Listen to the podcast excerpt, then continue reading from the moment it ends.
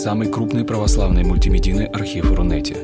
Лекции, выступления, фильмы, аудиокниги и книги для чтения на электронных устройствах в свободном доступе для всех. Заходите. Предания.ру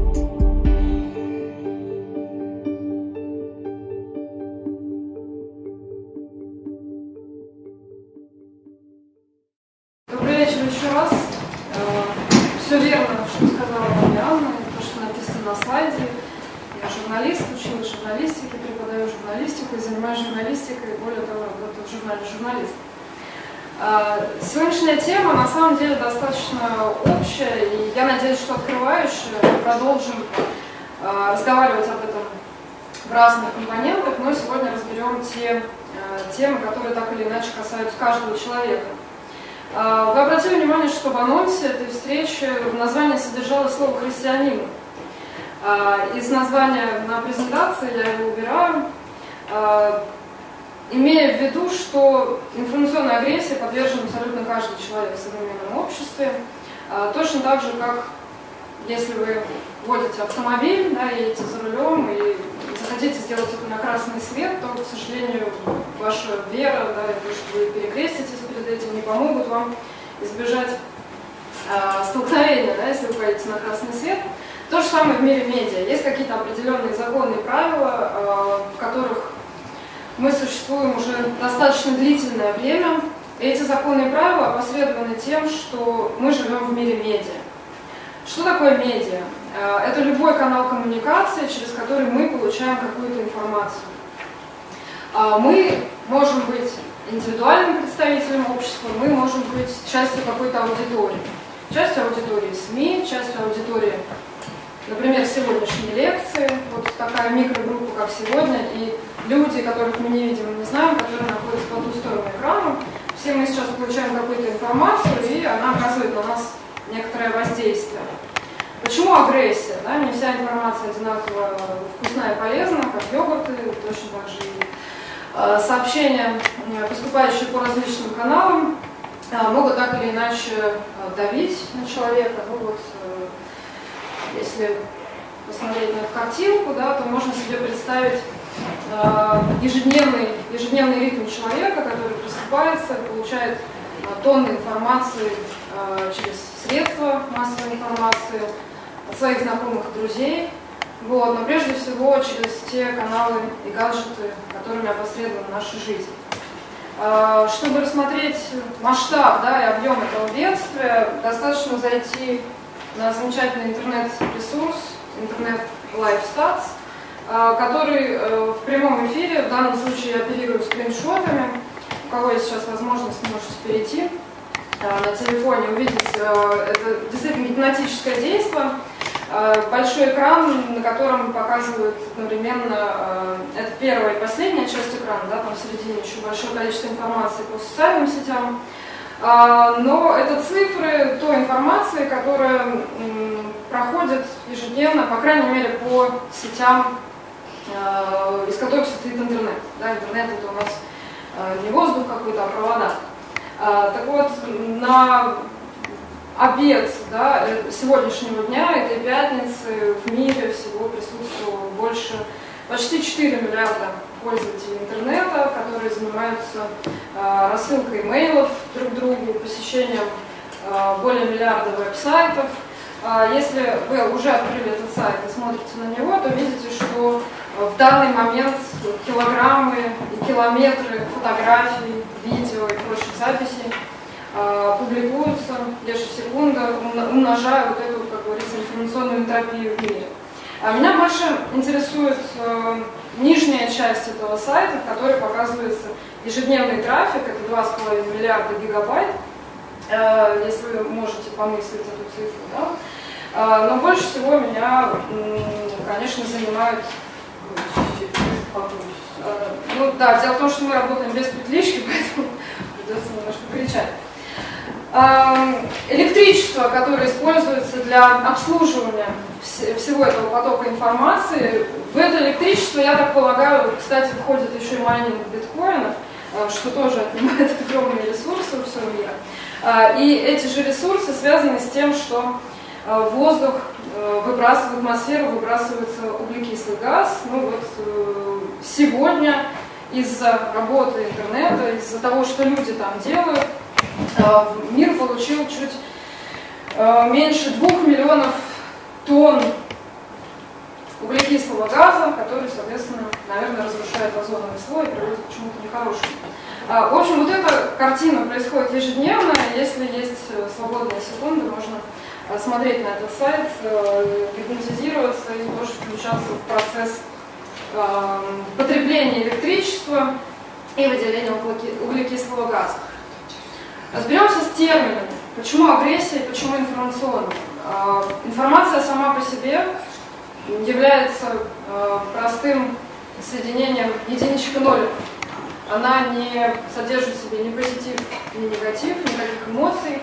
Э, Все, что происходит с восприятием информации, опосредовано человеком. Человеком, который пишет, человеком, который публикует, посылает, человеком, который воспринимает и взаимодействует с этой информацией. А, именно отсюда возникает некий элемент агрессии, который в половине случаев является агрессией сознательной. Об этом мы планируем делать отдельные лекции, посвященные пропаганде, специальным а, информационным средствам, затрагивающим психологическую сферу человека. А, но, с другой стороны, это происходит и несознательно. Кто вовлечен в производство да, вот таких продуктов, которые э, в качестве последствия да, имеют а, некую агрессивную а, среду, агрессивное воздействие на человека. А, я буду говорить только о журналистах, поскольку являюсь представителем и пытаюсь осмыслить то, как мы работаем, и то, как наша деятельность, на мой взгляд, бессознательно, совершенно не целенаправленно может воздействовать некоторым негативным образом. Но помимо этого присутствуют политики, использующие информацию определенным родом. Очень хорошо работают да, на высоком технологическом уровне с информацией маркетологи. Вы это ощущаете ежедневно, после лекции вы, возможно, отправитесь в супермаркет, да, и расположение полок, расположение товаров на них будет на вас воздействовать, это тоже своего рода информация, просто вы а, об этом редко задумываетесь. И так далее, и так далее. То есть очень многие группы, профессиональные группы задействованы в том, чтобы Э, целенаправленно или не целенаправленно э, работать с производством такой информации. Как противостоять этому? На самом деле существует два самых простых пути. Первый это бой. Ну, в смысле, надо уйти куда-то, закрыться, закопаться, выключить телефоны. Это становится достаточно модным направлением. Э, существуют отдельные программы цифрового детокса, Э, когда вы приезжаете, не знаю, в какой-то отдаленный район, э, у вас отбирают все гаджеты, глушат Wi-Fi и, в общем, говорят, спите, читайте книжки, кушайте и отдыхайте. Вот, конечно, замечательно, но отпуск бывает достаточно редко.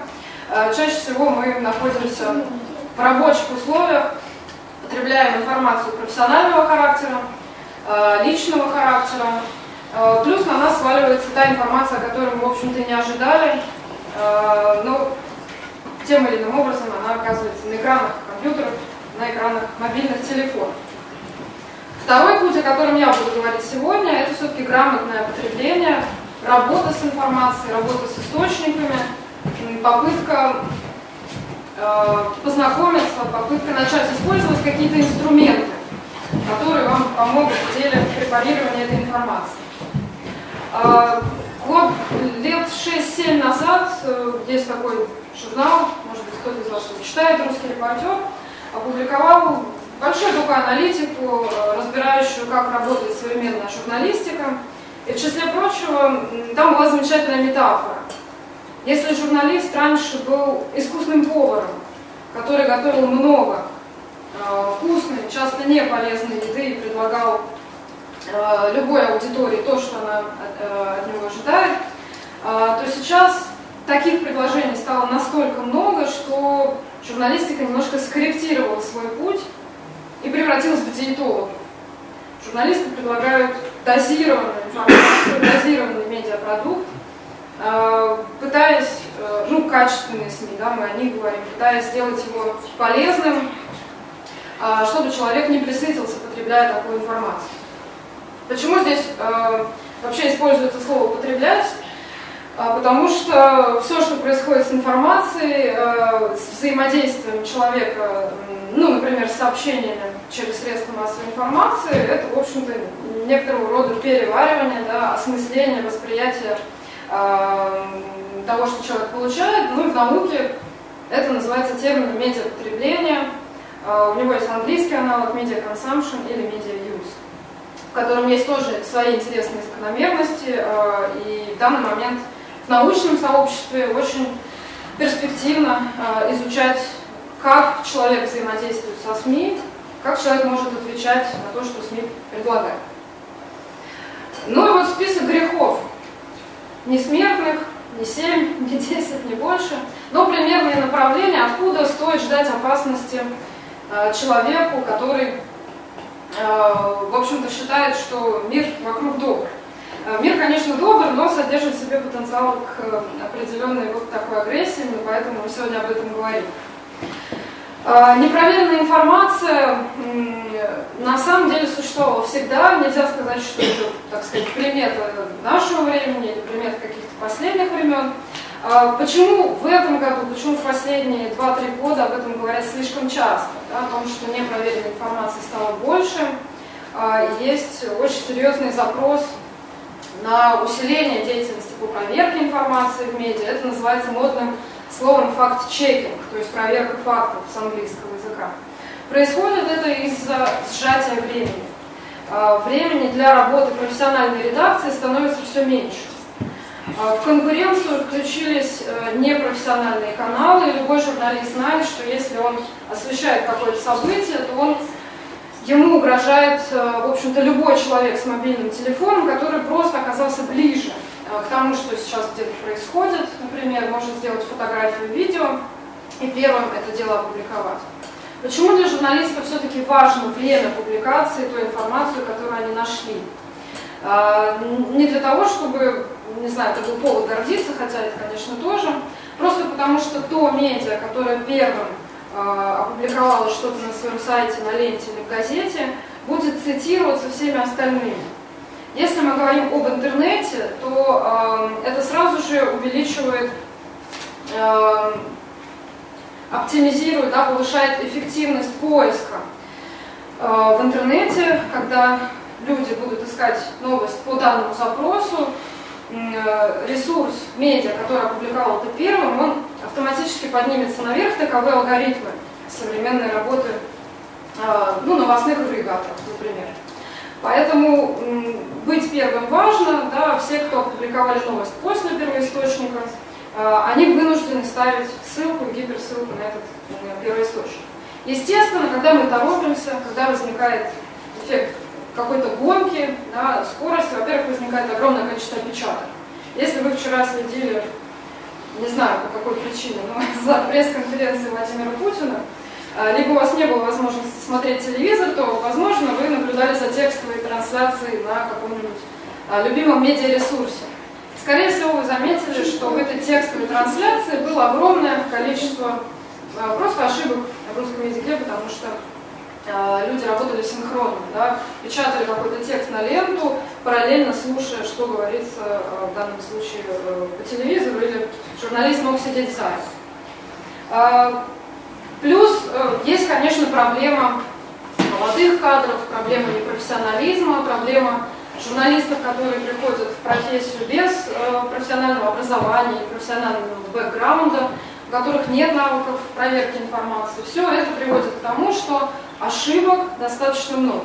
Я называю это ошибками, есть для этого еще модное слово, фейки.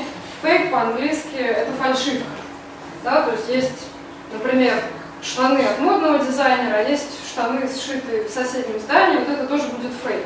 То же самое в мире информации, существуют некие фальшивки, которые иногда очень похожи на то, что происходит в реальных медиа, профессиональных. В чем грешны медиа? Второй пункт в том, что мы пытаемся приучить аудиторию к э, своему СМИ, к своему бренду. В этом наша задача, прежде всего экономическая. Мы хотим, чтобы люди постоянно открывали именно наш сайт, нашу газету, включали наш телеканал. А, обратной стороной этой медали является то, что у человека формируется очень узкий круг вот этих информационных предпочтений. А, наверняка у вас дома а, телевизор способен принимать несколько сотен каналов, если вы подключены к кабелю или к тарелке. Вот. Ну или если вы прикованы к антенне, то как минимум каналов 20-30 у вас все равно есть. Очень тяжело постоянно их листать, перебирать, поэтому, скорее всего, вы знаете, на каких кнопках находится то, что вы хотите видеть. А, есть еще другая печальная статистика, описывающая этот феномен. А, встречалась он несколько лет назад, и она говорит о том, что 51% а, в данном случае окрошенных, да, тех, кто принимал участие в исследовании, никогда не читают второй источник после того, как они увидели где-то какую-то новость. При этом источником может быть все что угодно, и люди не э, определяют, откуда пришла эта новость. Да нам это и не требуется. Да? Если вы читаете э, новостной агрегатор внутри вашего смартфона, если вы привыкли к новостной ленте в какой-то из социальных сетей вашей любимой, а если вы привыкли к чтению одной газеты, которую вы выписываете, например, тратите на нее деньги, э, у вас формируется некая привычка, да, а во-вторых, вы перестаете воспринимать, откуда пришла информация. Вам важно, что вы получили. А, поэтому я как профессионал часто задаю своим знакомым, родственникам вопрос, вот вы узнали какую-то новость, э, расскажи мне, откуда она пришла, кто тебе ее рассказал. А, никто никогда не отвечает. Люди не помнят, где они это прочитали. Максимум, что они отвечают, это я прочитал на Рамблере, я прочитал на Яндексе. Здесь возникает следующая история. Необходимо пояснять, что Рамблер и Яндекс являются новостными агрегаторами, но при всем при том, например, у Рамблера и у Mail.ru, э, на ресурсе которого у многих до сих пор заведена почта, э, имеют и редакции, в которых работают журналисты, э, и они публикуют контент двух типов. С одной стороны, агрегируют его из интернета, с другой стороны, производят сами. Чаще всего это не новости, а какие-то интересные статьи а, ну, то, что на журналистском сленге называется вечно зеленого характера, например, какие-то списки или подборки. Таким образом, проблема одного источника информации для аудитории обрастает э, целым, целым ворохом дополнительных проблем. То есть это некие рамки. Да? В науке это еще называется фильтр баблом, то есть пузырем, информационным пузырем, в котором оказывается человек, или эхо комнаты. Э, эхо-комната – это условное пространство, в котором вы находитесь, это пространство ваших друзей, пространство социальной сети, пространство тех СМИ, которых вы потребляете, за рамки которого, э, э, я имею в виду эхо-комнаты, за рамки вы не выходите, потому что вы окружены единомышленниками. Скорее всего, если вы опубликуете нечто, ну, например, да, в социальной сети, то вы найдете больше позитивных откликов, а, больше, чем негативных, просто потому что ваше окружение, ваша комната а, создана вами самими. Она состоит из тех людей, с кем вы более или менее согласны. Больше негатива, да, и больше потенциала для э, начала какой-то дискуссии как раз таки кроет в себе аккаунт журналиста, который добавляют друзья разных людей просто по роду профессии. Третий источник эм, такой вот агрессивной информации, запутывающей, я бы даже лучше сказала. Это сомнительные ссылки, э, которые не проверяются. Э, вообще вот такая здоровая подозрительность, она должна присутствовать в человеке. Вряд ли кто-то из вас дополнительно гуглил мое имя и фамилию перед тем, как прийти на эту лекцию или включить онлайн-трансляцию, а зря. А, вообще, это, в принципе, первое, что я делаю, когда вижу какой-то анонс, да, пытаясь понять, в общем, авторитетность источника и стоит ли мне это слушать. Если бы загуглили, вы бы увидели другие лекции, увидели бы, что я читаю для школьников, для взрослых, на разные темы, посвящен, в основном посвященные журналистике, ну и, может быть, решили, что э, это не для вас. Э, в данном случае проверять надо все, э, особенно те ссылки, э, на которые опираются, например, журналисты в своих текстах. А про заголовки мы с вами поговорим детально на примерах, но вы знаете, что Э, даже без специальных знаний журналистики, что очень часто то, что мы видим, особенно в интернете, очень далеко от реальности, происходит это по разным причинам. Во-первых, потому что журналисты хотят привлечь к своему тексту читателей, заголовок несет рекламную функцию в данном случае. любая реклама должна быть немножко вызывающей, а, немножко гипертрофированной по отношению к тому, что находится внутри. Это может быть обычная шоколадка, да, но ее можно расписать так, что вам покажется, что это какое-то чудо шоколад. То же самое э, и с журналистским текстом, заголовок, он по сути добавляет вот такой немножко рекламной окраски для того, чтобы человек прочитал. Э, есть еще важная информация технологического характера, о которой вы точно не задумываетесь, но чем пользуются СМИ, это обменники трафика. А, дело в том, что для того, чтобы эм, установить хороший прайс на рекламу в средстве массовой информации, необходимо отчитаться перед рекламодателем объемом своей аудитории, ее масштабом. Масштаб из реальных людей называется органическим охватом, да, органическая аудитория, когда реальные люди приходят на, на, на сайт. А, но есть способы да, на, наращивания такого трафика с помощью специальных а, сайтов, когда издание а, или просто интернет-портал ставит у себя блок а, новостей где-то на полях или где-то внизу, да, для того, чтобы а, аудитория кликала туда, и каждый клик приравнивается к какому-то числу, иногда э, не одному клику, а нескольких. И чаще всего эти заголовки вы э, четко видите, что они какие-то странные, потому что там написано, что Леонид Якубович попал в аварию, что вчера похоронили Дима Билана, да, вот это э, обмен трафиком. Это вещь техническая, да, которой занимаются СМИ, но никто это не объясняет людям, почему так происходит, откуда эти страшные баннеры, откуда эти странные блоки информации, которые висят на сайте. А придуманные детали реальной жизни. А если вы когда-нибудь общались э, с настоящим журналистом типа меня, то вы знаете, что они очень любят приукрашивать все истории, которые они рассказывают, а, будь то э, в личной коммуникации, будь то в профессиональной. Я за собой это достаточно часто замечаю, но иногда журналисты это делают немножко осознанно, опять-таки в рекламных целях, чтобы преподнести информационный повод немножко интереснее, чем он есть на самом деле, сделать историю немножко масштабнее, чем она есть на самом деле, ну или преподнести какого-то человека в ином свете.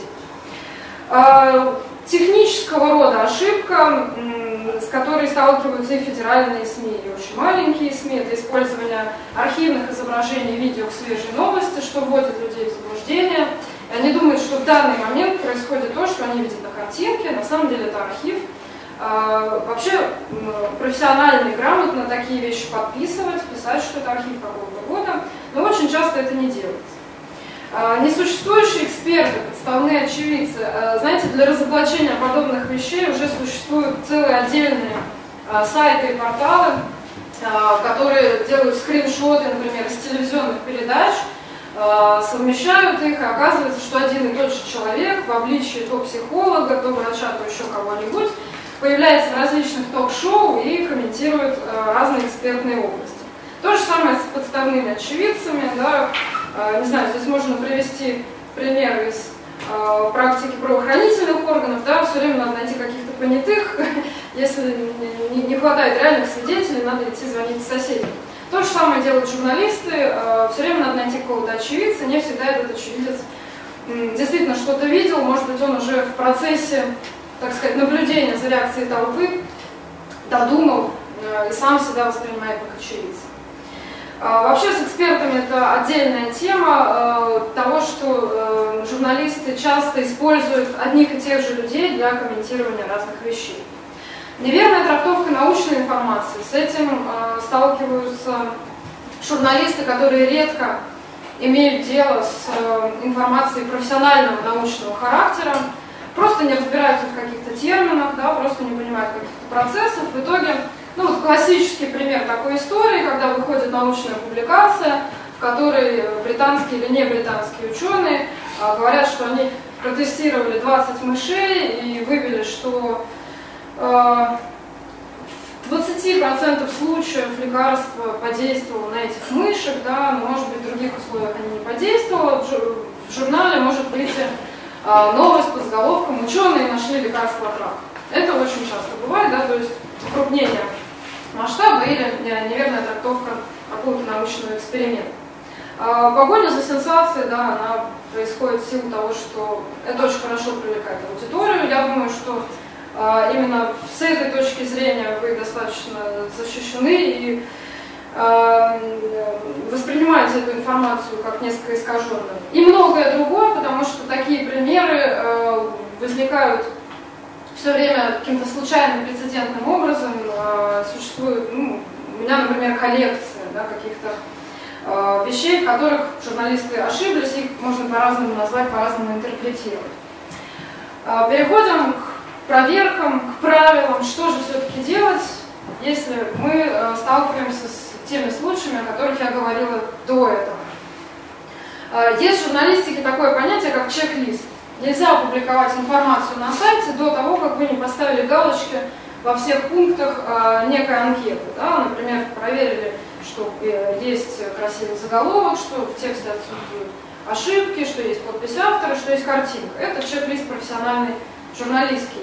А, должен быть чек-лист читателя, да, то есть проверочный а, список вопросов, которые надо задать самому себе и задать по отношению к тексту, который вы видите. А, во-первых, кто автор этого текста? Написан он э, реальным журналистом или вы наткнулись на нечто собранное агрегатором, более того, сгенерированная роботом. Наверное, для вас уже не секрет, что э, существует такое понятие, как алгоритм, как нейросеть, который можно запрограммировать, научить, точнее, да, обучить э, алгоритм самому выдавать какие-то тексты. На уровне простейших новостей такие алгоритмы уже работают. Лучше всего это работает с э, информацией такого технического характера, вроде спортивных новостей, потому что всегда есть некая игра, ее правила и результат, и можно спокойно обучить машину, алгоритм выдавать примерно одинаковые э, сообщения об этом. Конечно, можно сказать, что это тексты без души, но не все новости э, должны содержать в себе какой-то эмоциональный компонент. А, сейчас технологии развиваются достаточно быстро, и мои коллеги, журналисты, считают, что недалек тот час, когда нейросеть можно будет воспитать на текстах хороших журналистов, и нейросеть начнет для алгоритма генерировать даже, в общем-то, более-менее человеческий репортаж. Но пока мы до этого не дожили, да, важно все-таки отделить, это человек или машина. Второе – это платформа. Да, нужно понимать ее особенности. Это интернет, это газета, это телеканал – а, существуют какие-то законы, существуют определенные бренды. А, ну и, например, если вы являетесь поклонником качественных деловых газет, скажем, то не стоит ожидать от изданий таблоидного типа, например, портала Life.ru или газеты э, «Комсомольская правда», хотя они являются уважаемыми в своем сегменте, но, допустим, вы не их аудитория, и не стоит ожидать от них каких-то нейтральных заголовков. А, важно помнить, что каждое издание кому-то принадлежит, эта информация очень сложная, потому что очень часто меняется, да, меняются собственники, учредители, владельцы, то есть люди, которые преследуют какие-то цели, когда эти СМИ они покупают э, и когда пытаются ими управлять. У каждого издания также есть своя целевая аудитория, тоже важно себя воспринимать как часть некого сообщества людей с определенными интересами и запросами. Если вы попали немножко не в ту э, надо понимать, что у всякого средства массовой информации, у всякой площадки, даже если это не документ, даже если это некие устные правила, политика, существуют принципы, законы, по которым они живут. А редакционная политика может касаться, например, тем, которые журналисты освещают или не освещают. Да, у СМИ всегда есть четкое представление, что об этом мы пишем, об этом мы говорим, об этом нет. А, есть люди, которых мы приглашаем, есть люди, которых мы не приглашаем. А, есть какие-то принципы общего характера, следования традициям редакции, следования жанровой специфики и так далее. А, правил всего три, которые необходимо осознать да, для того, чтобы взаимодействовать с информацией, не испытывать агрессии. Первое – это всегда искать первоисточник. Ну, на самом деле, это то, чему мы учим студентов на первом курсе факультета журналистики, но, на мой взгляд, это должен знать абсолютно каждый человек, а, который э, неизбежно сталкивается с какого-то рода информацией. Это свежий пример, э, появился несколько месяцев назад, когда э, тележурналист Владимир Соловьев опубликовал вот такую картинку, как главы лидеры других государств окружили Владимира Путина, он якобы дает какой-то дельный совет.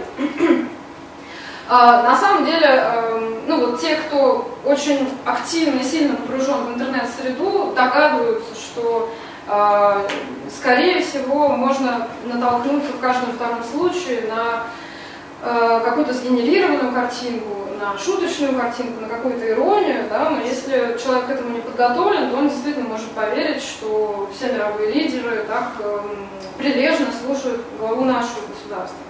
А, в данном случае надо было найти первоисточник. Во-первых, в техническом смысле существует поиск по картинкам, существуют сервисы, куда можно э, забить адрес картинки или вставить картинку, и он вам выдаст все другие предыдущие сайты, которые ее уже использовали. Во-первых, вы поймете, она новая или нет, во-вторых, вы найдете все-таки, э, был на этой картинке Путин или нет.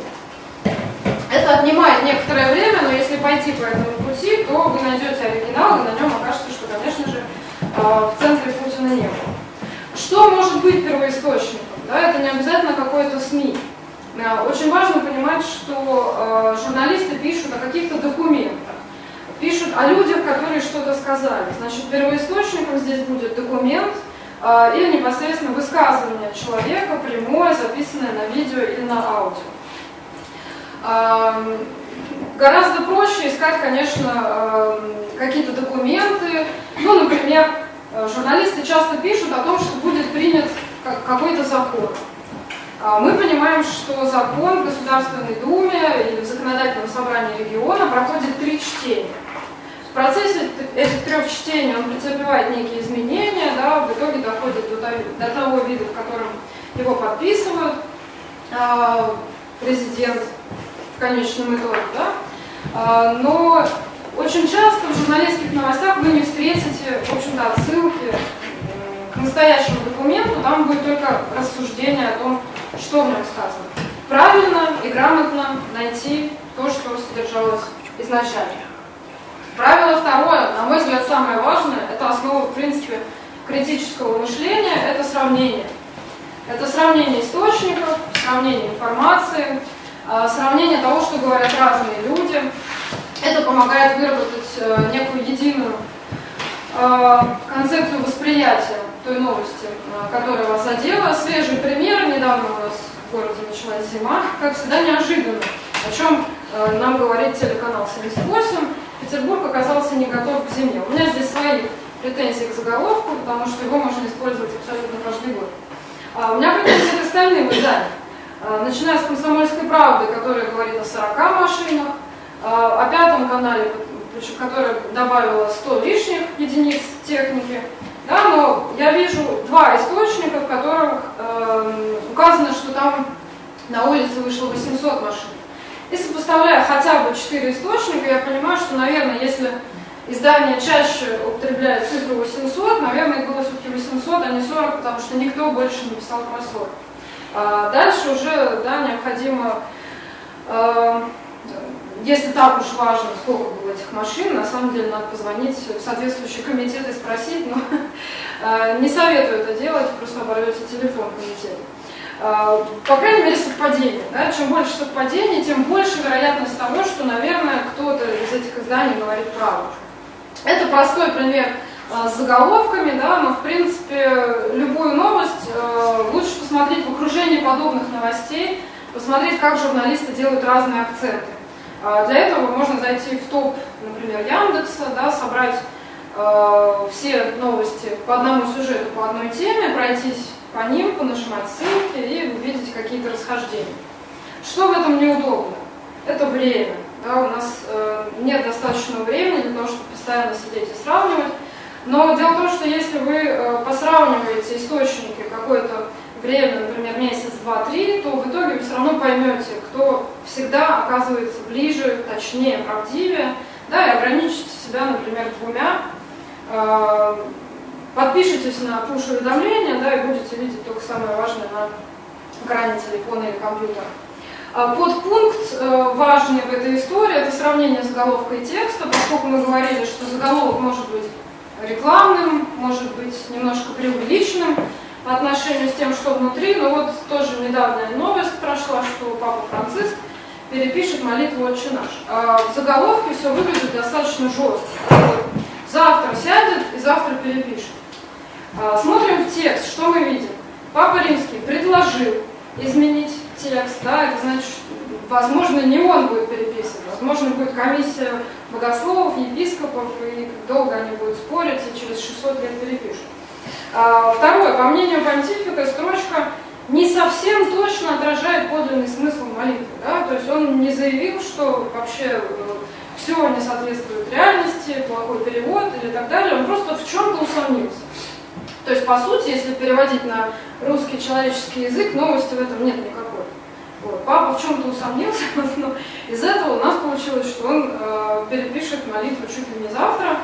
А, а что делают люди? Они не читают тексты целиком. Они увидели вот это, может быть, чуть-чуть пробежались по этой фразе, а дальше они пошли комментировать. И в комментариях вся эта история обрастет еще новыми подробностями, которые журналист даже не предполагал. Ну и правило третье сомневаться, это мой любимый пример. Мы недавно играли со студентами, э, они за 15 минут нашли все первоисточники. Где-то это было год назад, э, в Ютубе стал распространяться видеоролик, на котором Лев Толстой поет блюз. Замечательный четырехминутный ролик, действительно нечто похожее на, Лев, на Льва Толстого. Некто. Некто, извините, да, некто. А, с гитарой да, исполняет э, музыкальное произведение. Ну, поскольку сейчас уже этот фейк разоблачен, то информацию найти легко, вот, тогда э, у нас очень мало поклонников э, блюза ранних, ранних годов, э, там, 20-х, да, 20 века, поэтому э, из массовой аудитории мало кто угадал, что это певец э, Сэм Чапман. А, который действительно исполнял песню, но было это точно не в 1908 году. С чего надо начинать сомнения? А, именно с года. Именно с года из этого изображения а, год подсказывает, что Лев Толстой умер, год подскажет, что гитар не существовало, год подскажет, что звукозаписи да, передача видеоизображения тоже не существовало, и так далее, и так далее. Огромное количество вопросов, которые, на которые мы ответим отрицательно и поймем, что это а, все-таки какая-то фальшивка и придумка. Вот. Ну а затем э, можно найти оригинал этого клипа, где подписан э, человек, э, обстоятельства записи, реальный год этой записи и так далее.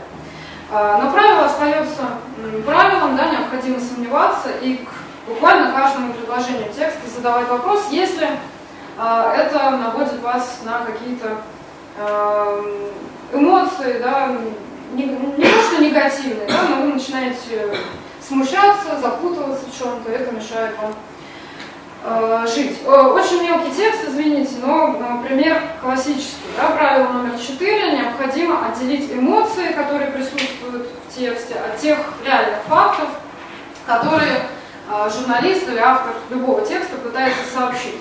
Э, замечательная новость из газеты «Известия» 96 года. А, о том, как э, происходило спасение затонувшей фуры с картошкой на реке Оке в районе э, города Мура. Текст насыщен буквально э, эмоциями автора, который очень как-то вот лично переживал эту историю. И все это выражается в конкретных оценочных словах русского языка. В окрестность славного города Мурома длилась эпопея по извлечению из реки утонувшего грузовика с картошкой. Дальше он сравнивает это бедствие с картофельным титаником. А, после всю вторую половину текста журналист работает с доказательной базой, но все его доказательства а, окутаны некими сомнениями. Например, есть весомые основания предполагать, да, какие не указываются. Опять-таки, войсковая операция называется славной, так же, как и город Муром. А, ну и заканчивается текст э, замечательной сентенцией «Наша армия умеет, когда хочет». Э, дело в том, что это была э, фура, принадлежащая военным. Военным они ушли под лед вместе с картошкой. Если переводить все это нагромождение слов, опять-таки в сухой информационный русский язык, то, что сейчас еще модно называть инфостилем, то мы поймем, что была машина, было 20 тонн картошки, они ехали по тонкому льду, фура затонула. Э, в конце непонятно, кстати, вытащили или нет, поэтому к новости это уже не относится. Все, да, то есть это буквально одно, два предложения, но за счет того, что автор является акулой пера, мастером слова, то мы получаем такую замечательную э, эмоциональную картину э, операции по спасению картошки, которая на самом деле известна, чем закончилась. Советы для продвинутых, для тех, кто слушает меня и думает, боже мой, я это делаю каждый день, что бы мне делать еще, чтобы проверять ту информацию, которую я получаю. Во-первых, существуют специальные ресурсы, на которых можно проверять учредителей конкретного веб-сайта, конкретного средства массовой информации, чтобы понять, как давно этот ресурс существует, кто им владеет. Есть э, да, вот сайт Whois, есть э, сайт Internet Archives, таких инструментов появляется достаточно много. А, ну, дальше, если мы нашли владельца, то мы проверяем его авторитетность. А, через поисковики ищем дополнительную информацию. В этом, конечно, кроется тоже ошибка. А, недавнее исследование особенностей медиапотребления показало, что когда люди сомневаются в информации, полученной в интернете, они ищут искать подтверждение в интернете. Это немножко порочный круг, э, искать э, проверку там, где вы уже нашли что-то неверное. Э, здесь еще есть скрытая в этом э, история, связанная с тем, что есть интернет видимый, да, есть так называемый dark web, черный интернет, э, который можно обойти через эм, э, специальные или браузеры, или специальные расширения в браузерах, и оказаться совершенно в ином мире с иными сайтами, предлагающими иные услуги, распространяющими а, в данном случае совершенно а, нелегальную, запрещенную и агрессивную, конечно же, информацию. Поэтому а, проверка может строиться вот на таких двух китах. Что касается следующих советов, последних трех, это, конечно, для профессиональных журналистов. Простому читателю не нужно никому звонить связываться с источником, но если есть такая возможность подобраться поближе к правде, да, то лучше это сделать. А, проверять имена, особенно если они иностранные. В моей практике было огромное количество случаев, когда СМИ очень странно транскрибировали английский, а еще хуже э, всякие азиатские имена, да, и невозможно было в итоге установить личность человека. Впрочем, ошибки происходят и самыми обычными русскими именами. Недавно Э, Союз журналистов Российской Федерации возглавил э, журналист Владимир Соловьев. Половина СМИ вышли с фотографией того самого телеведущего Владимира Соловьева, э, который ведет политические вечерние баталии на экране, но на самом деле это был другой человек, просто однофамилец. Такое случается часто. Я не говорю про то, что мое имя, да, мою фамилию перебирают достаточно часто. А, сходятся ли цифры? Здесь вообще очень стандартная вещь. Если вам предлагают какое-то исследование, какой-то опрос, а, и, например, оперируют процентами, то если мы говорим о законченном исследовании, то процентов всегда должно быть 100. А, бывает, что в СМИ не сходятся, если посчитать какую-нибудь инфографику, какие-нибудь столбики, да, то там оказывается больше или меньше. В данном примере да, говорится о том, что некое исследование охватило 100 тысяч пользователей. Это действительно очень много, э, и стоит сомневаться, потому что э, наши крупнейшие социологические центры в России, такие как ВЦИОМ и ФОМ, когда пытаются составить картину э, того, что происходит в России, опрашивают 1600 человек в крупных городах с населением 100 тысяч человек. Это считается достаточной выборкой, в науке это называется репрезентативной, для того, чтобы показать какой-то результат. Поэтому, если кто-то говорит, что он опросил 100 тысяч человек, то либо в этом не было смысла, потому что это противоречит законам социологии, либо это тоже какая-то фальшивка. А, и так далее, и так далее. Да? Если мы имеем дело с математикой, то есть всяческие способы проверки таких цифр. А, ну и последнее, что хотела сказать, существуют средства массовой информации, которые намеренно производят фейки намеренно производят э, что-то смешное, что-то ироническое. А, и на самом-то деле э, в разделе о проекте это указывают. Но даже не все профессиональные СМИ способны это отличать. А, есть старейшее американское издание, оно называется «Лук». Э, «Лук» по-русски, «The Onion» по-английски. Оно было создано еще, по-моему, в 1968 году, если не ошибаюсь, на том рубеже. А, где они прямо говорили, что мы сатирический журнал, и все новости, которые мы публикуем, это неправда, вот, но таким образом мы интерпретируем происходящее в политической повестке. А, сейчас таких э, сайтов существует огромное количество. Я привожу пример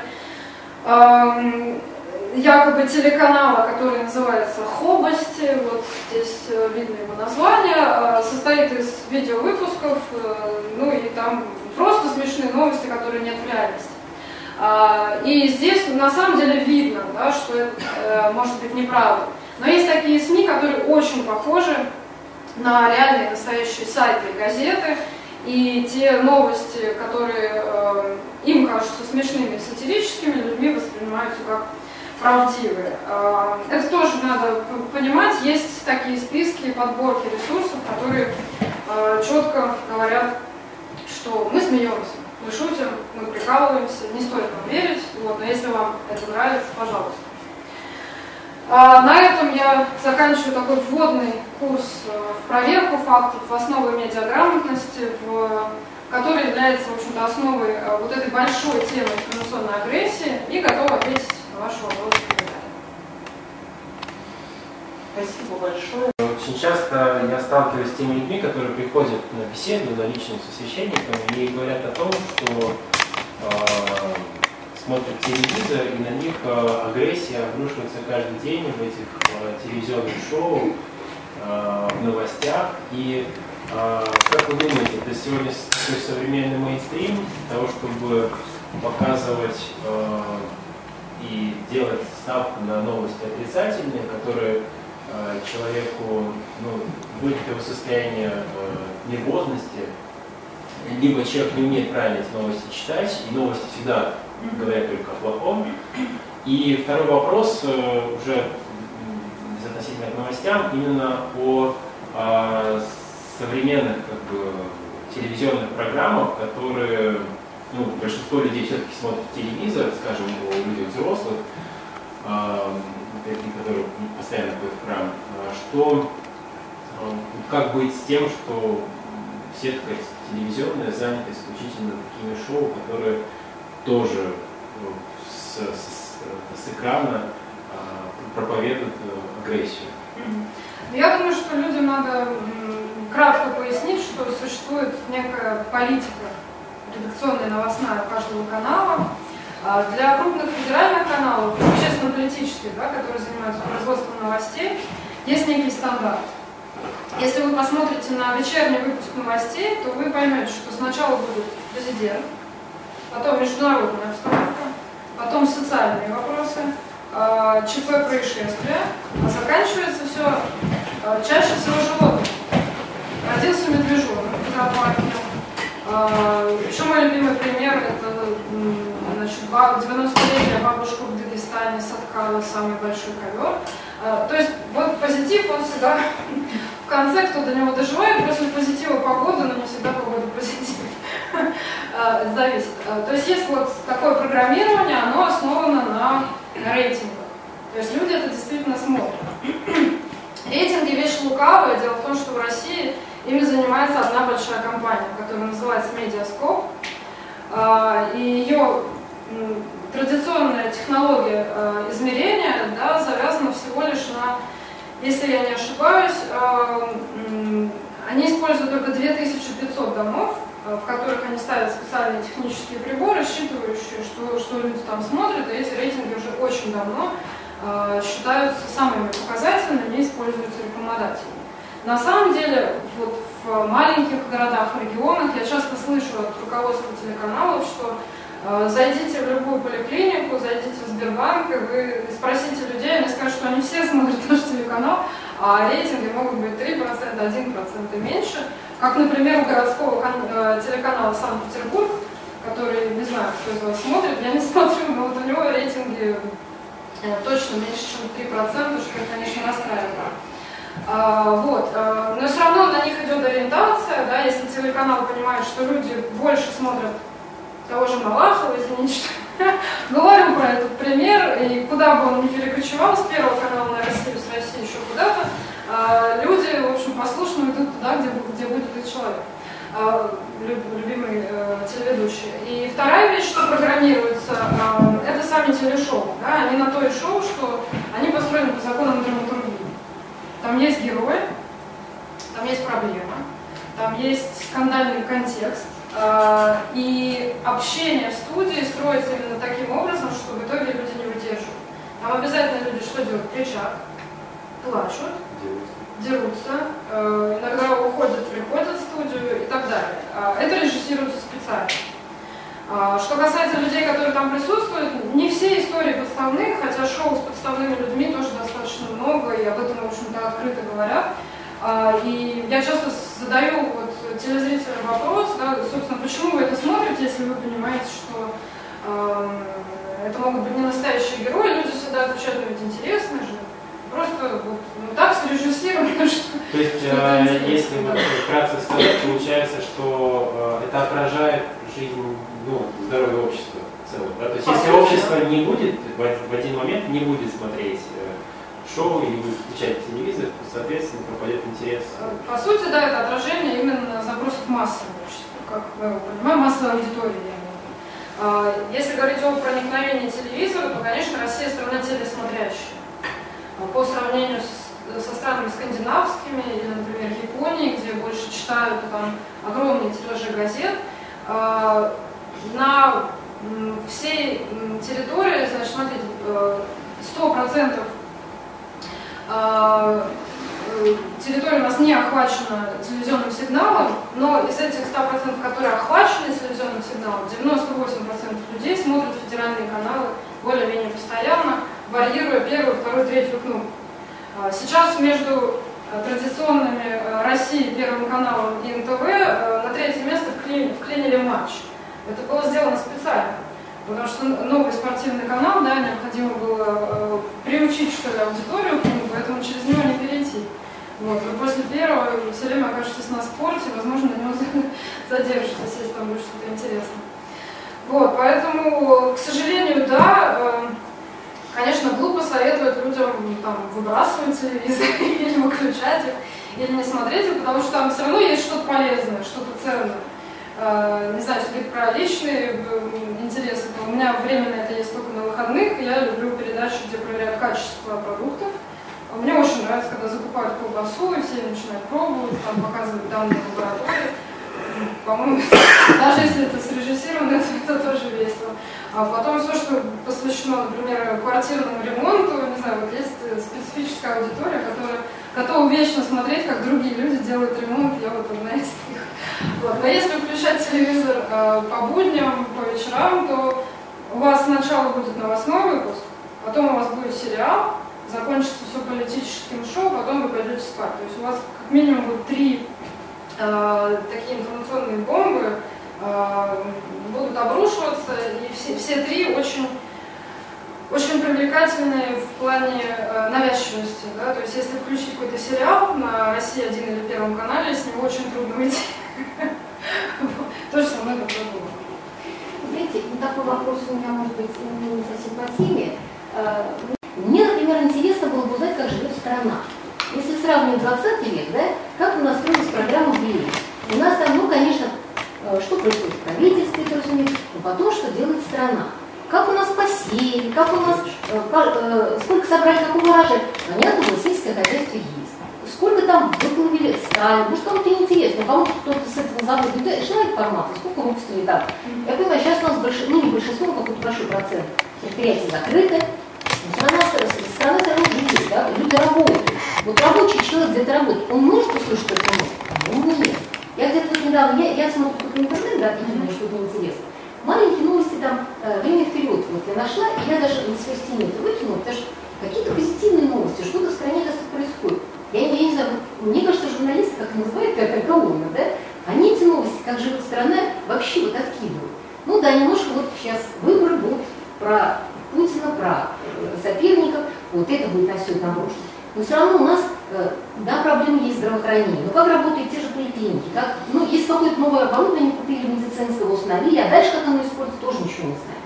Как работают, э, там живут простые врачи, простые учителя, простые, не знаю, инженеры. По нашим новостям ничего не узнаешь. Я вот, я, а сериалы я тоже не смотрю, это, ну, не знаю, пустой. И народ как-то, мне кажется, наш, вот наполванит. Вот тебе интересно это, это и это. А что другое, ну да, есть возможность сейчас в интернете. А телевидение это... Да. Это проблема разных уровней телевидения. Да? Есть телевидение федеральное, о котором э, мы сейчас вот говорили. Есть телевидение региональное, которое встроено либо в частоту эфирного федерального канала, либо существует как-то отдельно, чаще что, конечно, встроено. Ну, например, в Ленинградской области есть э, очень мало своих региональных телеканалов, они встроены или в кабельное вещание, местное, я знаю, что в Выборге местное телевидение вещает на частоте ТНТ. То есть, ну, то есть их там, да? А люди, которые там живут, они, они смотрят. Проблема Петербурга в том, что Петербург не смотрит телеканал Санкт-Петербург. Потому что вся, вся городская повестка там. А сейчас появился новый городской телеканал 78, э, который приехал на техническую базу бывшего Live 78.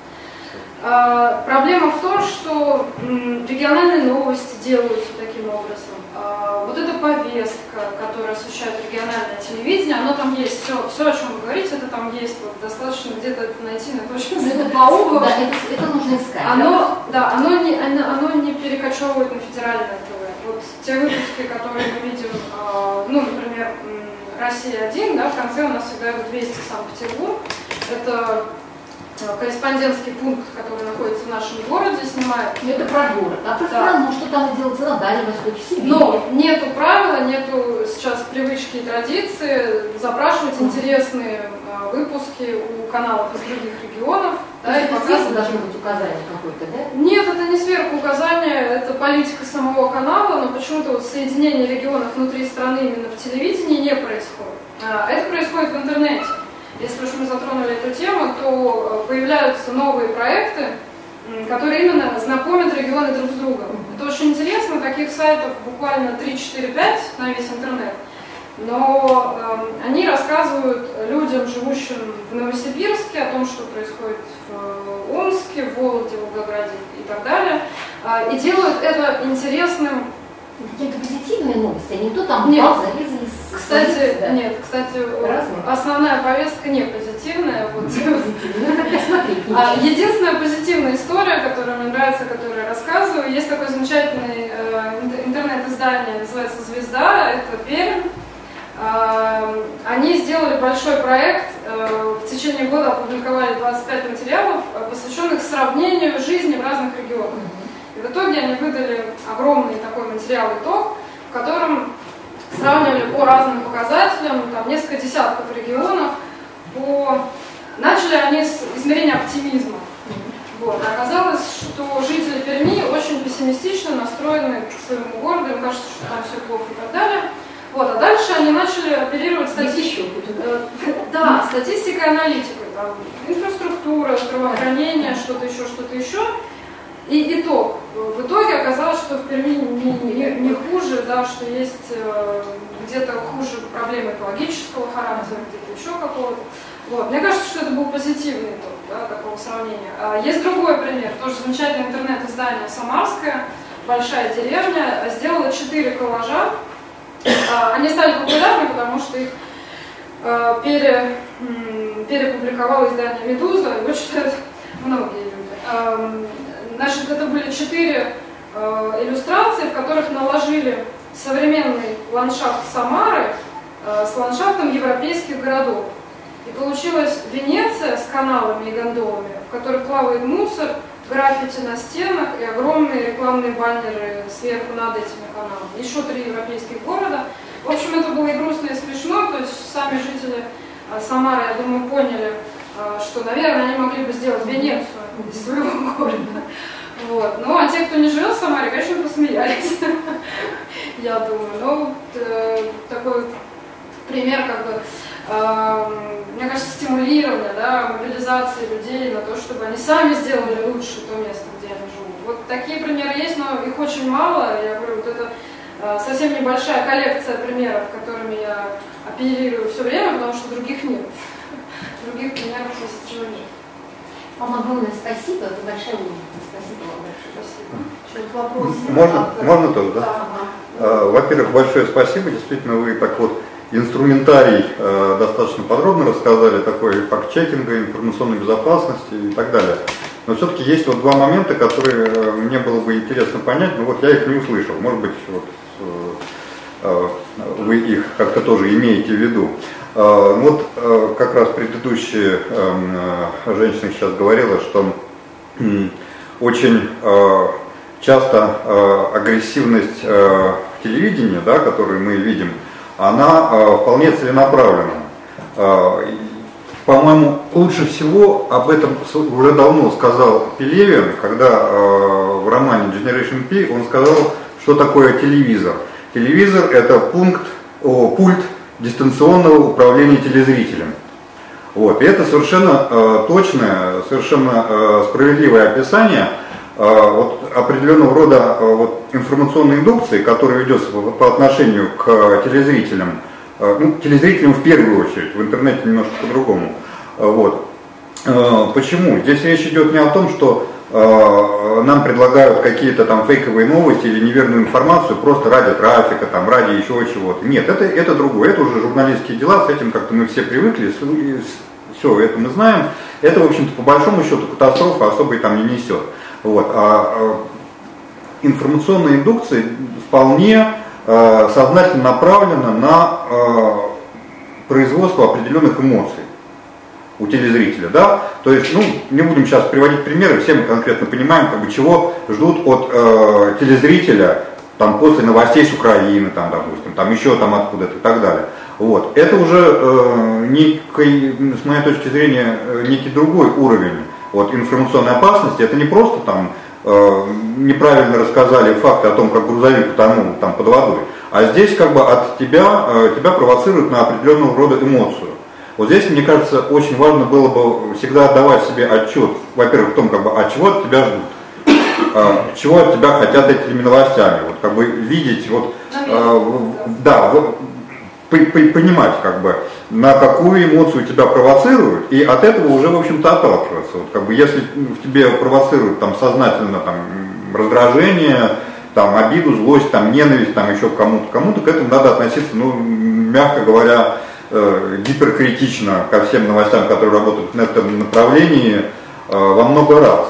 И второй момент, который с этим тоже связан, и, в общем-то, я о нем думал, особенно когда увидел заголовок о том, как, значит, э, как христианину вести себя да, в этом информационном поле, мне кажется, еще один очень важный момент, который, вот, в общем-то, э, не прозвучал, это, в принципе, э, здесь, конечно, невозможно не говорить об определенного рода внутреннем аскетизме при работе с информацией.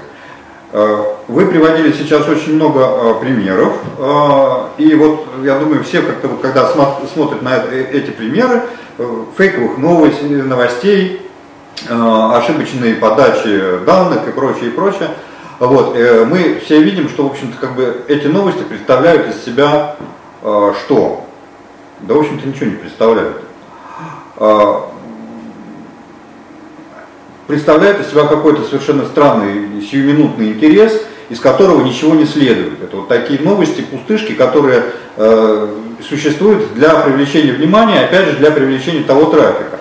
Мне кажется, что очень важно всегда как бы вот о чем еще поговорить, о том, что человеку, там даже опять же не обязательно христианину, не христианину, но все-таки как бы очень важно э, прежде всего определиться самому, что именно я вообще в интернете ищу, а что я ищу. Вот понятно, что у каждого есть какая-то, какой-то запрос, связанный с профессиональной деятельностью. Да, вот там, я там тот-то, мне вот нужна такая информация, там, я там строитель, мне нужно то-то и то-то. Но помимо этого, все мы варимся в мире новостей, кликаем какие-то ссылки, смотрим что-то. В конце концов, там э, выясняется, что ты тратишь время на то, чтобы смотреть какое-то смешное видео, там, прыжка откуда-то, там, с одной крыши на другую, вот, в какой-то момент просто останавливаешь себя и думаешь, господи, а, а что это такое, а зачем, там, а что, что это такое. Вот, мне кажется, вот этот тоже момент, который обязательно вот э, в эту ситуацию комплексную, он обязательно входит. То есть человек постоянно должен себе задавать вопрос, а зачем? Да, за, зачем я это смотрю, зачем я это читаю? Даже прежде чем вот задать себе вопрос, а правда ли это, да, этот вопрос тоже надо задать, как бы, как факты проверить и так далее. Но прежде всего, даже прежде чем ты посмотрел там какое-то глупое видео, ты сначала задай себе вопрос, вообще, а это стоит делать, в принципе. Вот, потому что, конечно, э, вот этой затягивающей информации ну, настолько бесконечно кругом много, что без того, чтобы какой-нибудь хотя бы минимальный аскетизм вот, в употреблении этой информации э, самому для себя устанавливать, ну, ну это просто, ну как бы машина для съедения времени твоего, там, не больше. Да. Я думаю, что эта тема самоконтроля, она вот отдельная, такая важная. Дело в том, что люди действительно да. плохо себя контролируют. Конечно. Об этом многие говорят. Это не только зависимость, это в принципе невозможность сконцентрироваться, собраться, уделить одному процессу больше времени, чем 15 минут.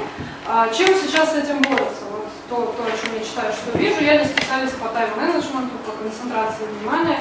Я знаю единственный закон, что каждые 15 минут э, мои студенты достают телефон и начинают что-то смотреть, потому что им постоянно что-то приходит. Вот. Но появляются, поскольку люди не могут это, делать сами, появляются технические средства по контролю времени, проведенного в интернете. Можно установить себе в браузер программку, которая будет для начала показывать статистику, куда я хожу, на что я отвлекаюсь, где я провожу время, а потом можно установить блокиратор. Просто если, если самостоятельно невозможно это делать, то программа сама выключает там, в социальной сети больше 15 минут, все, вкладка закрывается и так далее. Я сам согласна, проблема очень большая и э, для, для тех, для того поколения, которое родилось в условиях уже такого активного распространения широкополосного интернета, доступа к мобильным телефонам, э, люди, которые э, всю жизнь уже живут при нормальном, так сказать, доступе в интернет, они поступили на первый курс. То есть у них всегда был интернет, он всегда был очень быстрый. Э, Мое первое вхождение в интернет случилось в 98 году. Вот, это был dial-up, это было очень, очень долго, и за час ты еле успевал проверить три письма. Сейчас все это очень быстро. Меня еще в этой ситуации пугает другое. Я вижу маленьких детей, которые учатся работать с планшетом, не просто в игры играть, они могут зайти в магазин, купить игрушку, скачать ее, начать играть, а говорить он не умеет. Вот это страшно. Потрясающе. Да, есть такое. А, вопрос с эмоциями важный, да, я его затронула, так сказать, вскользь.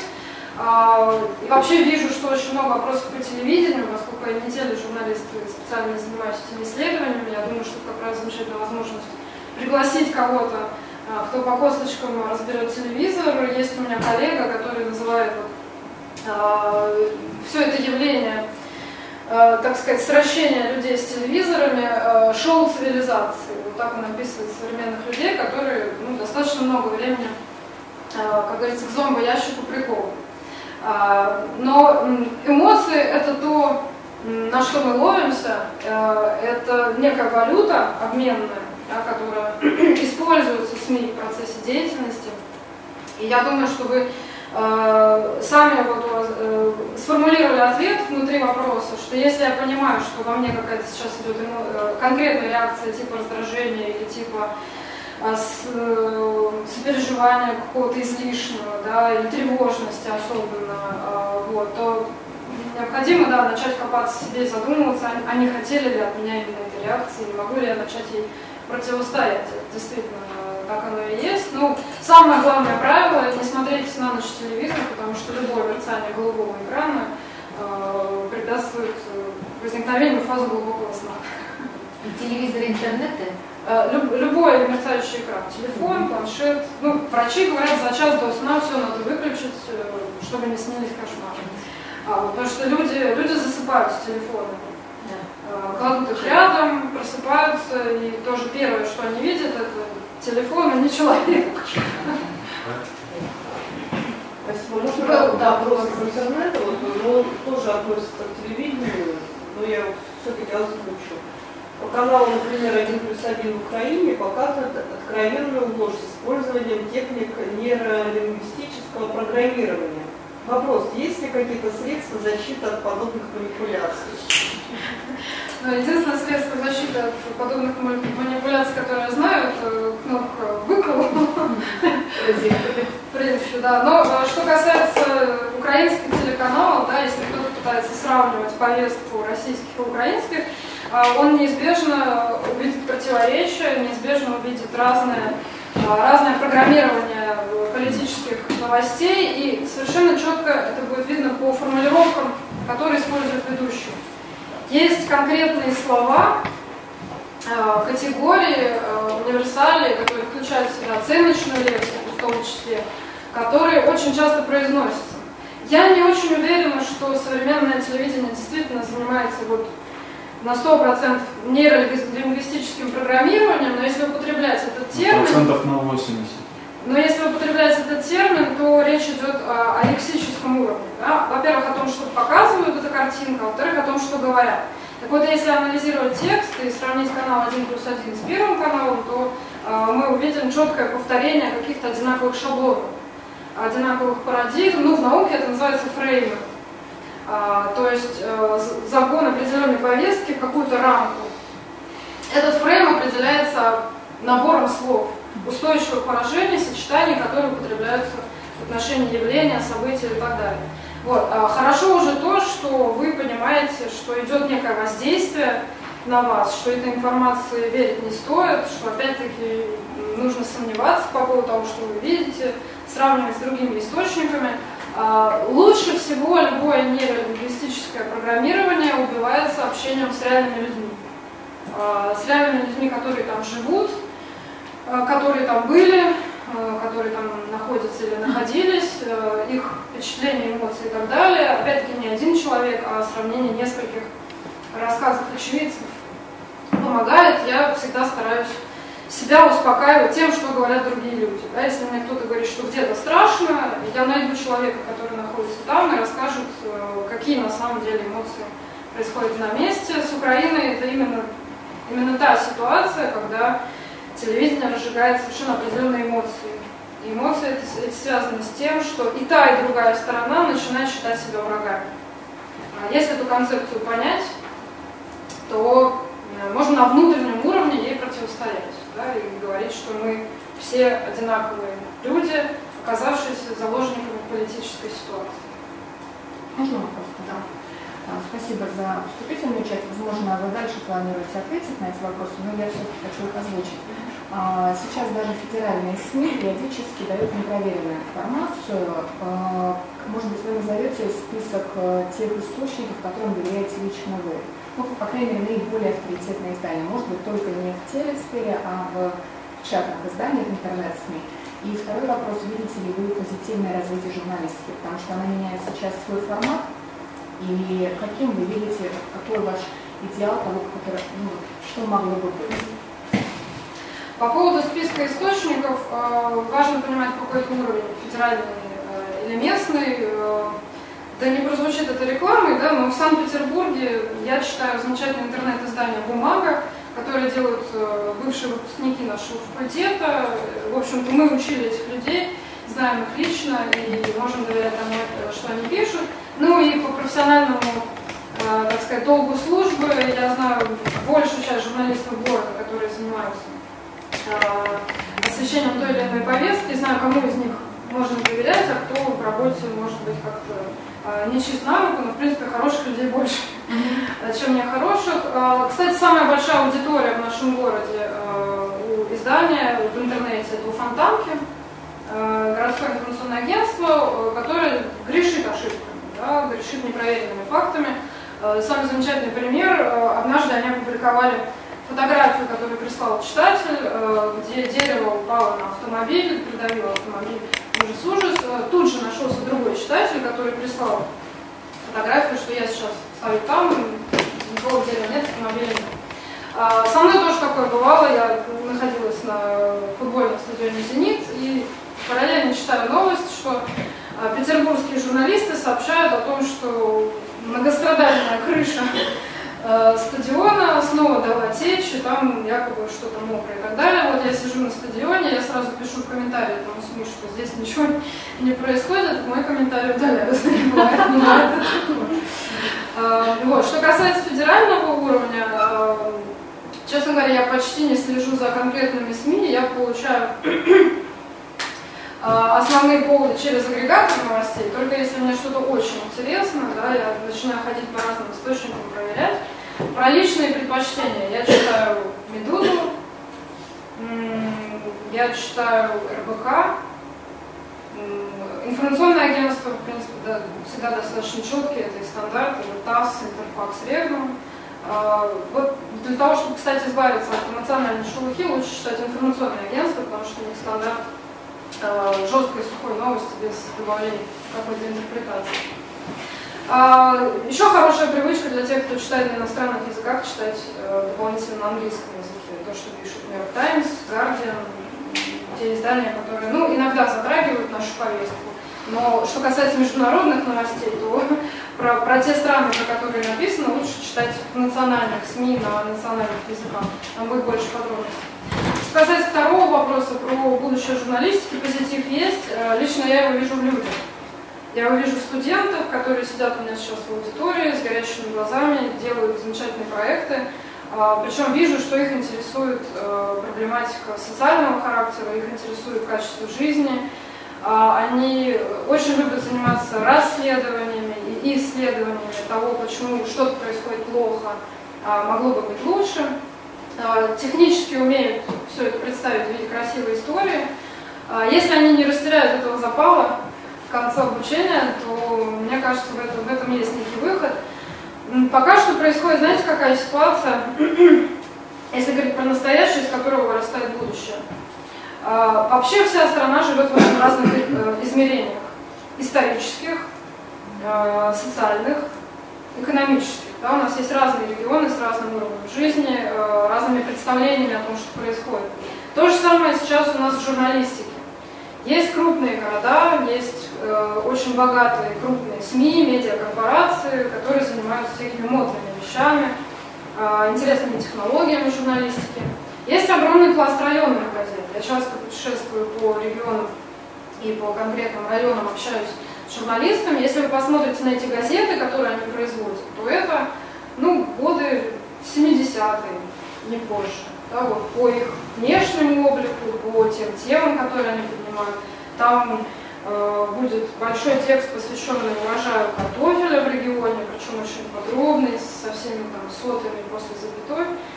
Э, такие же фотографии, да, где-то прошел праздник, вот фотографии позитивных людей, там позитива очень много, кстати, на региональном уровне, вот в таких простых районных газетах. А есть какие-то а, медиа, которые а, мы как исследователи называем альтернативными, партизанскими, сам издав. То есть это те площадки, которые ориентированы на узкую аудиторию людей, заинтересованных в определенном виде информации. Ну, вдруг вы знакомы, да, но есть такой известнейший в интернете сам издат, издание под названием «Батин кодовый трансформер». Да, вот это типичный представитель медиа для э, аудитории 20-40 с высшим образованием, с особыми интеллектуальными запросами в плане получения информации. Ну, в журналистской среде это очень модный проект, а, и его редактор Егор Мостовщиков, в общем-то, достаточно влиятельная персона. Но это настолько узкая да, вот, прослойка людей, интересующихся такими альтернативными медиа, что нельзя говорить, что вот в этом кроется будущее. Э, это как минимум такие три разделения. Да, есть еще э, СМИ национальных республик. Татарстан, Башкирия, там, все, остальные да, автономные э, территориальное образование внутри России, это вообще замкнутый мир. Да, там есть разные языки, там есть разные принципы и стандарты. То есть получается как минимум четыре разные России и четыре разные журналистики, которые освещают то, что там происходит. Они все развиваются параллельно, и к чему-то единому в итоге они все равно, конечно, не придут. Вот. А поскольку я представитель крупного э, города, на мой взгляд, столичного характера, вот, то я вижу, что молодые журналисты способны делать новые медиа. А, я говорю аудитории о том, чтобы они не мечтали работать в коммерсанте, не мечтали стать главным редактором там, «Известия», «Комсомольской правды», чего угодно. А я мотивирую к тому, чтобы они делали свое, создавали новое. Мне кажется, у нас очень высока потребность э, и очень велика нехватка чего-то принципиально нового, интересного, подходящего для разных типов аудитории. Я очень надеюсь, что через несколько лет эта ситуация изменится. Я исследую региональные интернет-СМИ, и вижу, что такие проекты последние 7-8 лет уже появляются, и за ними будущее. А что важно в этих проектах, региональных интернет-проектах, это то, что они формируют городскую среду.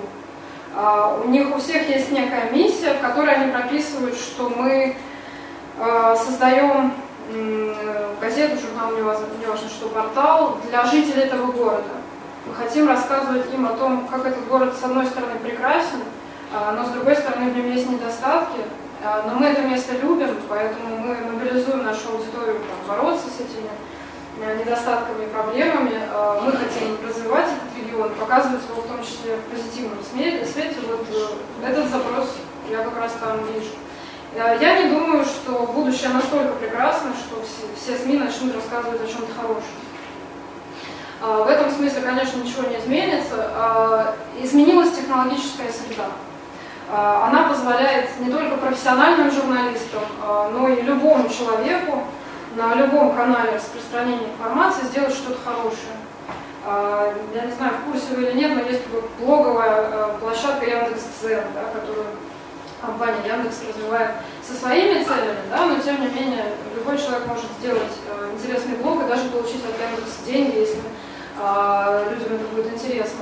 Э, есть мессенджеры, и э, ну, в профессиональной среде сейчас очень модно говорить о Телеграме, как о новом канале распространения информации. Э, почему Телеграм популярен и по количеству подписчиков Э, сейчас становится более читаемым, чем отдельные политические СМИ, э, потому что люди там рассказывают о новостях человеческим языком. Фишка в Телеграме в том, что авторы каналов пересказывают новости со своей интерпретацией. Я в этом вижу некий интеллектуальный голод аудитории, которая хочет, чтобы кто-то наконец разъяснил, да, что происходит, к чему те или иные события. Поэтому а, вот возник такой феномен, очень популярные анонимные телеграм-каналы, то есть никто не знает, кто их ведет. Там очень много политических инсайдов, а, интерпретаций происходящих событий. А, но у них по там, 60 и больше тысяч подписчиков. Да, то есть это те люди, которые хотят знать о политике нечто больше, что есть на Первом канале, в «Коммерсанте» и других изданиях вопрос, вопрос исключительно э, технический, да, то есть сейчас ходят слухи о том, что в России ну, может быть заблокирован Твиттер, может быть э, заблокирован или ограничен Телеграм, поскольку он не предоставляет персональных данных э, и данных об аккаунтах. Э, могут быть ограничены какие-то другие мессенджеры. Вот в технологическом плане есть опасность того, что э, выбор, где распространять Э, альтернативную, например, информацию, да, он может быть ограничен. А, но если он не будет ограничен, если будут хоть какие-то возможности, то все больше людей включаются в производство какой-то информации, в этом тоже опасность.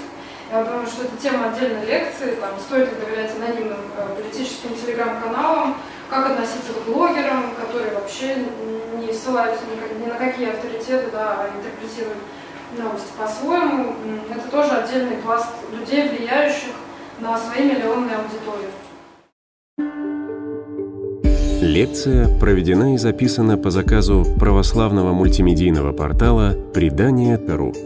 Лекции, выступления, фильмы, аудиокниги и книги для чтения на электронных устройствах в свободном доступе для всех. Заходите. Предание.ру